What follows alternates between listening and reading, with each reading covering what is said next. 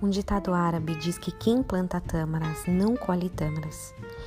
É uma fruta muito gostosa, bem docinha. Você já experimentou? Antigamente levava de 80 a 100 anos para produzirem os seus primeiros frutos. Parece que hoje, com técnicas mais modernas de cultivo, elas passam a ser produzidas em um tempo relativamente menor, mas ainda leva tempo. Já o chuchu pode começar é, a, a, dar seus frutos de 90 a 120 dias depois do plantio. Chuchu você já deve ter experimentado. Ele tem gosto do que você colocar nele. Se você colocar sal, pimenta e azeite, ele vai ter gosto de sal, pimenta e azeite. No áudio Tempo, Tempo, Tempo, a gente já pensou um pouco sobre as estações. Eclesiastes 3 é um texto muito maravilhoso, mas hoje eu quero focar no lapso, nesse gap, na lacuna entre as estações. O que, que acontece no meio do caminho?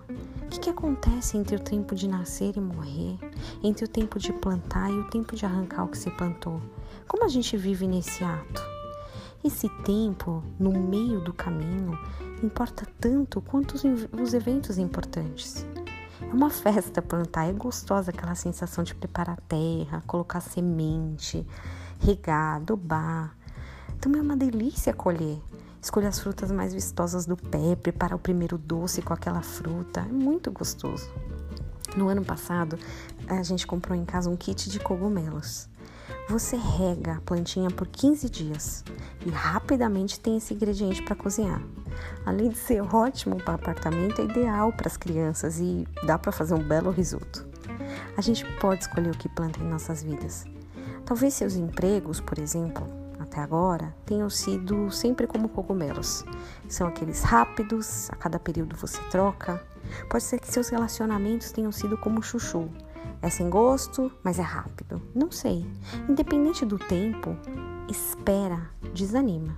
Desanima esperar o cogumelo 15 dias. Desanima o chuchu 90 dias, mas mais ainda a tâmara 90 anos.